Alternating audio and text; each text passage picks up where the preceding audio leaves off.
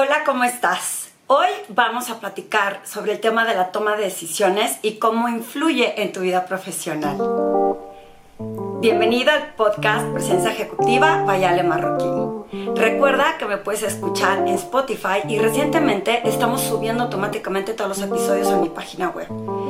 También lo puedes escuchar en iTunes y sobre todo, si te gusta, me encantará saber qué opinas de estos podcasts, de estas reflexiones, cómo influyen en tu vida profesional y sobre todo te pido un favor, puedes compartirlo con una o dos personas para que así más personas puedan tener acceso a esta información.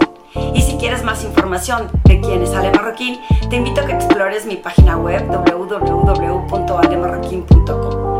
Ahí vas a encontrar todos los contenidos que comparto, más los servicios que ofrezco como el coaching, el coaching individual, el coaching grupal, las sesiones mastermind y las conferencias que imparto. Adicionalmente, empezamos con una nueva plataforma de cursos digitales. Me encantará saber qué más quieres que comparta en esta plataforma para que puedas acelerar tu potencial a través de tu presencia ejecutiva. Recuerda que cuando hablo de presencia ejecutiva, es más allá de una imagen que proyectas. La presencia ejecutiva es cómo estamos presentes en presencia físicamente, en cuerpo, en alma y en mente. ¿Qué quiere decir? Que todas estas, eh, mi yo, mi ser y mis pensamientos están en el hoy, para dejar de ir en autopiloto y en automático. Y ejecutiva es de ejecutar, de hacer que las cosas sucedan. ¿Por qué? Porque cuando vivimos en un autopiloto, en el futuro o atorados en el pasado, dejamos de fluir y no tenemos conciencia de cómo nos estamos eh, impactando entre nuestros pensamientos, nuestras acciones y cómo hacemos sentir a otros. Y por eso escogí hoy el tema de cómo tomar decisiones y cómo influir esa toma de decisiones en tu vida profesional. Te cuento, mi hijo recientemente, eh, bueno, los dos ya se graduaron, sin embargo, cuando mi hijo estaba decidiendo qué podía estudiar, me topé con el libro que creo que ya he recomendado en el tiempo que se llama Nomads, que es como de conocimiento y como nómadas, de Raquel Roca, que es una española. En el libro plasma y ejemplifica cómo es mucho más importante el que las personas jóvenes tengan experiencia más allá de un título. No quiere decir que no estudies, al contrario, yo soy súper nerd y promuevo que constantemente estemos aprendiendo cosas nuevas, pero no está relacionado al que depende de qué universidad saliste o de qué estudiaste para que puedas tener éxito en lo profesional. Eh, por muchos años él estaba pensando en que quería ser arquitecto. Le llamaba mucho la atención esta parte como de construir, de diseñar. Y eh, como buena mamá, yo siempre decía que no le veía este feeling y este perfil de arquitecto, porque mi hermana, que es arquitecto, pues eh, tenía una sensibilidad diferente, muy dedicada, muy puntual, y para ser arquitecto tienes que tener muy orientado al detalle. El tema es que por fin, cuando ya iba a decidir qué estudiar, escogió la carrera de ingeniero industrial y en ese momento le cae el 20 que lo que quiere es eh, perseguir su carrera como futbolista profesional. Me parece que en alguno otros de mis podcasts a lo mejor ya lo había comentado.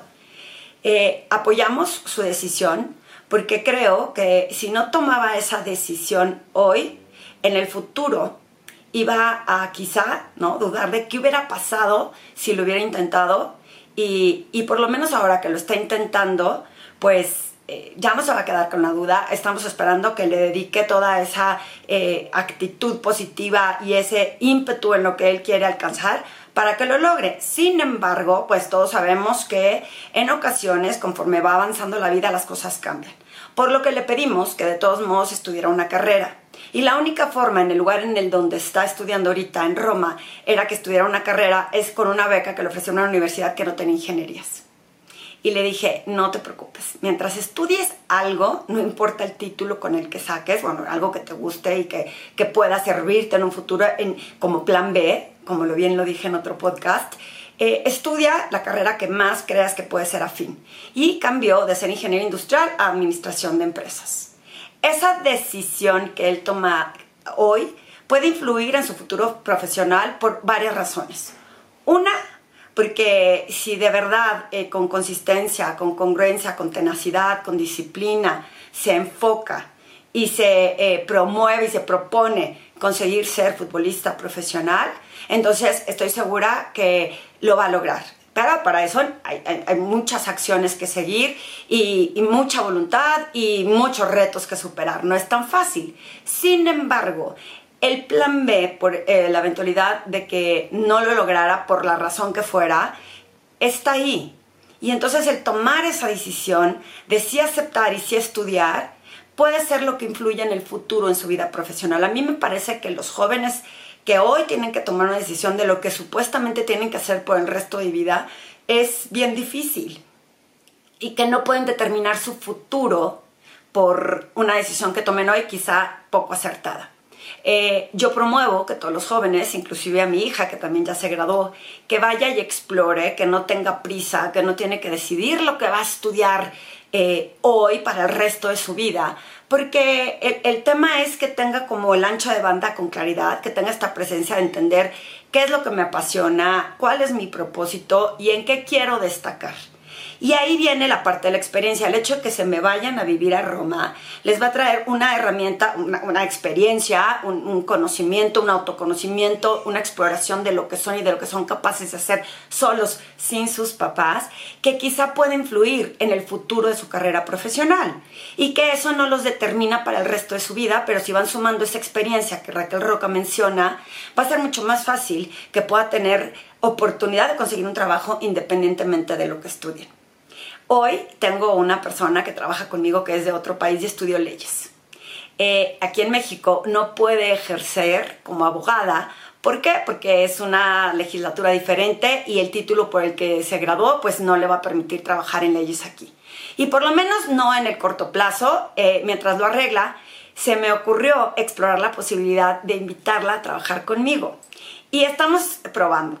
Pero estoy muy emocionada porque creo que por ahí viene a lo que estoy diciendo de la toma de decisiones. Estoy tomando una decisión de arriesgarme a contratar un perfil que a lo mejor no tendría nada que ver con mi negocio y que uno nunca sabe lo que puede aflorar de esta persona y lo que puede compartir y contribuir para mi negocio y que para ella sea adquirir esta experiencia de la que estoy hablando para que pueda a lo mejor en el futuro regresar a, las leyes o a lo mejor regresa a su país o a lo mejor encontrar que es un complemento de habilidades el que, el que aprenda algo diferente.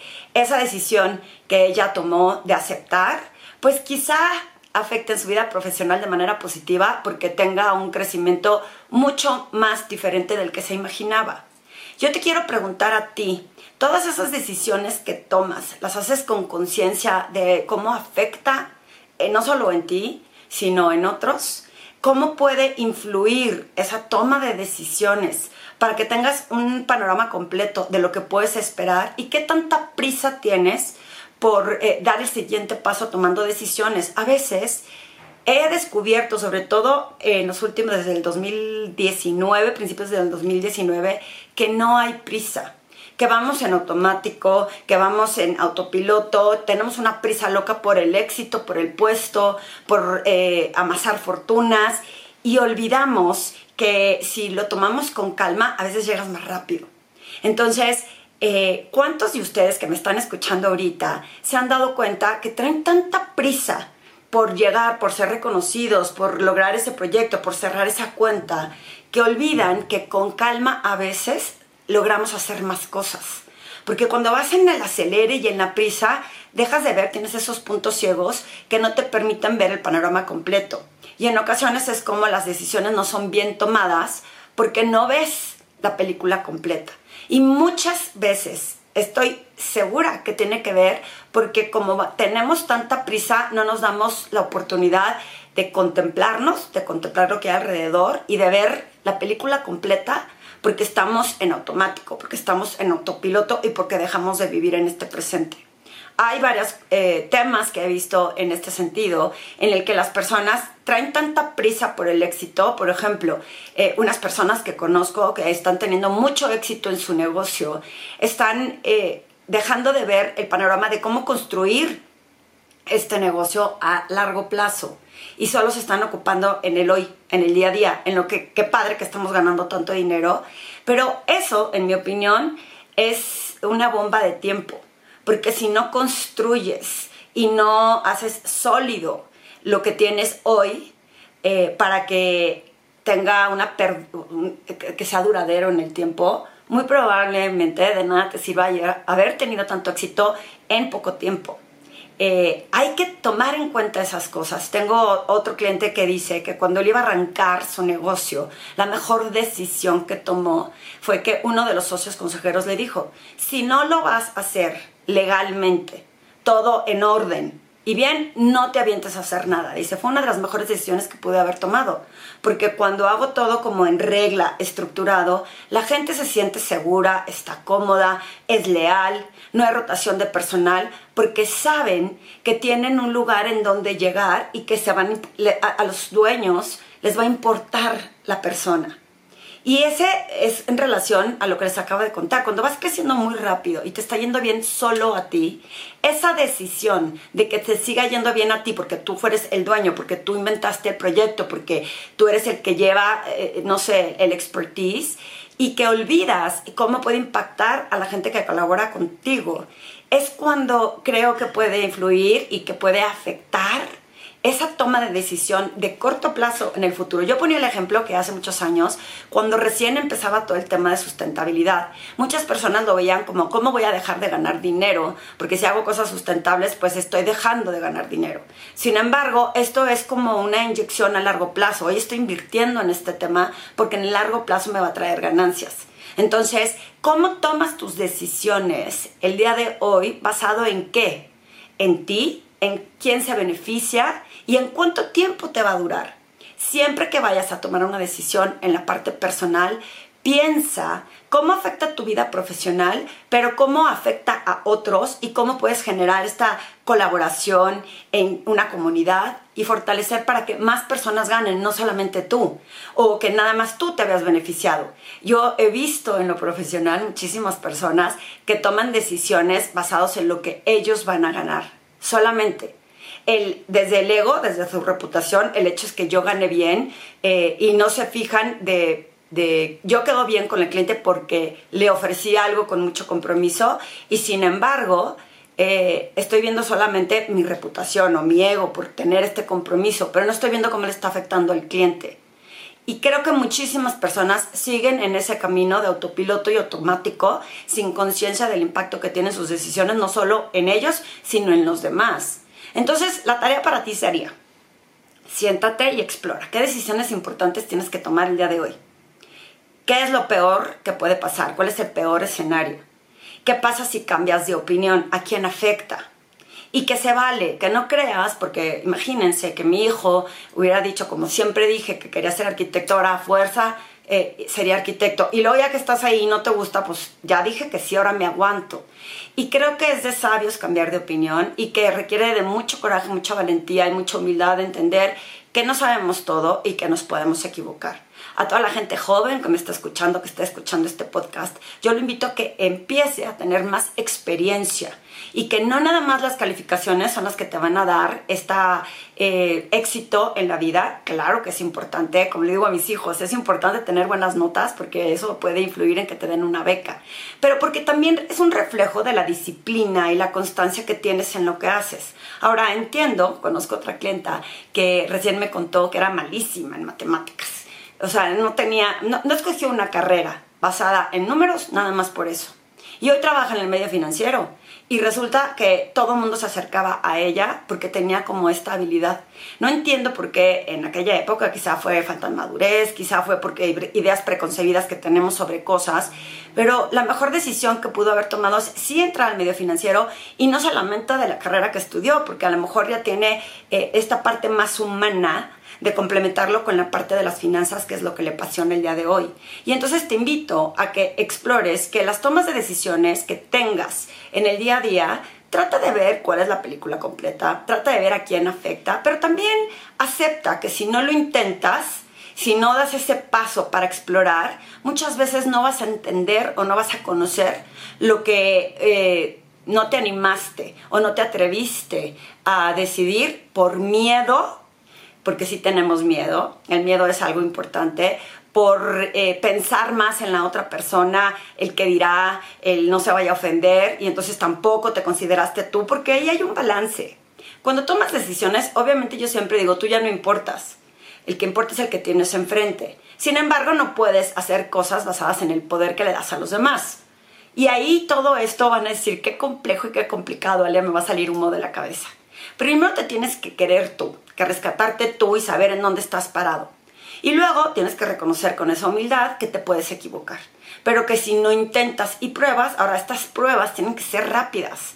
Si entras a un lugar en donde consideras que no es lo que esperabas, pues ya lo probaste. Y si ya lo probaste, puedes decidir a tiempo que ya no quieres estar ahí. Se vale tener ese coraje y esa valentía de decir, no es lo mío. Yo muchos años viví enamorada del medio financiero porque lo veía glamoroso, porque a mí me gustaba la gente y no me arrepiento. Sin embargo, creo que en aquella época en donde tuve que tomar decisiones desde la carrera que tomé, que está padre porque es mercadotecnia, pero creo que la mercadotecnia de hoy es mucho más divertida que la que en mi momento me tocó. Em, creo que eh, haberme brincado el medio financiero sin tener como tanta información, si bien me dio mucho aprendizaje, me dio muchas conexiones eh, con muchas personas que hoy son la suma del buen trabajo que hice esos 18 años, es la suma de lo que hoy puedo hacer para emprender en mi negocio y para tomar y levantar el teléfono y decirle a esas personas, quiero hablar contigo porque te quiero ofrecer ahora los servicios que ofrezco. Entonces, sí sumó a esa parte de experiencia que te digo y esa decisión, no me arrepiento. Sin embargo, quizá si hubiera tenido eh, no la prisa por tomar la decisión, bueno, en nuestra época te decían que estudiaras carreras que te pagaban. No, si no te vas a morir de hambre. Y era como muy normal que te dijeran, no estudies cosas que a lo mejor no te van a sumar. Hoy creo que es diferente. Hoy creo que tomar decisiones de estudiar algo completamente diferente depende de ti, 100% de ti, el cómo te destaques a través de esa experiencia para lograr que te eh, contraten personas. Hay una carrera, por ejemplo, en los jóvenes que yo le decía a mi hija, estudia antropología porque eso te va a permitir entender un poco más la evolución de las personas en el tiempo para entender qué es lo que la gente quiere. Y a lo mejor ahí te puedes enfocar en la parte de mercadotecnia y luego hacer una especialidad más puntual en ese sentido. Obviamente ahorita todavía no toma una decisión final, sin embargo, en la época en la que yo estaba joven, si decía que estudiara antropología, era como, ¿y qué vas a ir a hacer? No, o sea, vas a trabajar en, en un arqueología o en un museo y se acabó. Entonces, eh, la experiencia es lo que suma. El hecho de que cuando yo me gradué y tomé, digo, perdón, cuando yo renuncié al medio financiero, em, cuando pongo mi consultoría y que tomo la decisión de, pues de lanzarme a todo este proyecto, la realidad es que me sentía muy bien porque la experiencia de 18 años, aun cuando haya sido en el medio financiero, sumaba para lo que yo estoy haciendo el día de hoy y sigue sumando. Si yo no hubiera tenido esos años de experiencia, a lo mejor no hubiera entregado los servicios que entrego el día de hoy de la misma forma y que creo que es un valor único o un diferenciador que mucha gente lo hace, pero muchos otros no. Entonces, ese diferenciador de haber tenido esa experiencia, sin importar que haya sido finanzas, me permite poder dar asesoría a las personas para que... Eh, pues evolucionen, se transformen y tomen estas decisiones con mucha mayor conciencia. Yo siempre he dicho que si a mí me hubieran dado las herramientas que yo comparto con mis clientes el día de hoy, en ese momento que estaba en el medio financiero, me hubiera ido mejor más rápido. No me fue mal, pero me hubiera ido mejor en lugar de prueba y error y trancazos y golpes. Y si bien sí crecí en lo profesional, hubiera tenido más conciencia de lo que quería hacer y cómo lo quería hacer. Hubiera tenido más valor a lo mejor de salirme antes del medio financiero de lo que me salí. ¿Por qué? Porque existen estos temores que les insisto, de miedos a, ¿y si no me va bien? ¿Y si no me paga bien? ¿Y si no me sale bien lo que estoy haciendo? Los, insisto, si, si quieres oír un poco más del miedo, los miedos a veces son buenos y solo son malos cuando te paralizas, pero creo que tengo un podcast también de ese. Entonces, eh, ¿cómo tomas tus decisiones y cómo va a afectar eh, con coraje, con valentía, eh, con ancho de banda, con claridad, viendo realmente en el presente de lo que tú eres capaz de lograr. Si ustedes realmente reflexionan en eso, puedes tomar mejores decisiones, basado no tanto en él y si me equivoco, sino y si me equivoco aprendo, que sean aprendizajes rápidos. Pero si te vas a equivocar, ¿a cuánta gente puedes afectar si te equivocas? Entonces también eso es importante, no nada más tomé una decisión para atreverme y no me di cuenta a cuánta gente impactó negativamente tanto negativo como positivamente. Creo que hace la diferencia para que puedas tú medir que esa toma de decisiones cómo va a influir en tu futuro profesional, porque también he visto personas que toman decisiones basadas en ellos mismos. Estaba viendo una serie que se llama, eh, creo que Cadena Perpetua, de una persona que yo no podía comprender cómo el, el, malo de la película tomaba decisiones solo porque él quería crecer en lo profesional y no le importaba el que había metido a la cárcel. Y, creo que es una analogía para la vida real el que a costa de quién estás tomando decisiones y a quién está afectando, cuál es tu contribución y tu legado en la comunidad, el ejemplo que reciben tus hijos o los que están a tu alrededor cuando tomas decisiones basadas simplemente en ti. Y cuando tomas decisiones, sí poniéndote en primer lugar, porque tienes que respetarte y quererte, y si tú no te quieres, nadie más te va a querer, pero esa es decisión que toma quien afecta a tu familia, a tus amigos, a tu pareja, a tus colaboradores. ¿Cómo se están tomando esas decisiones?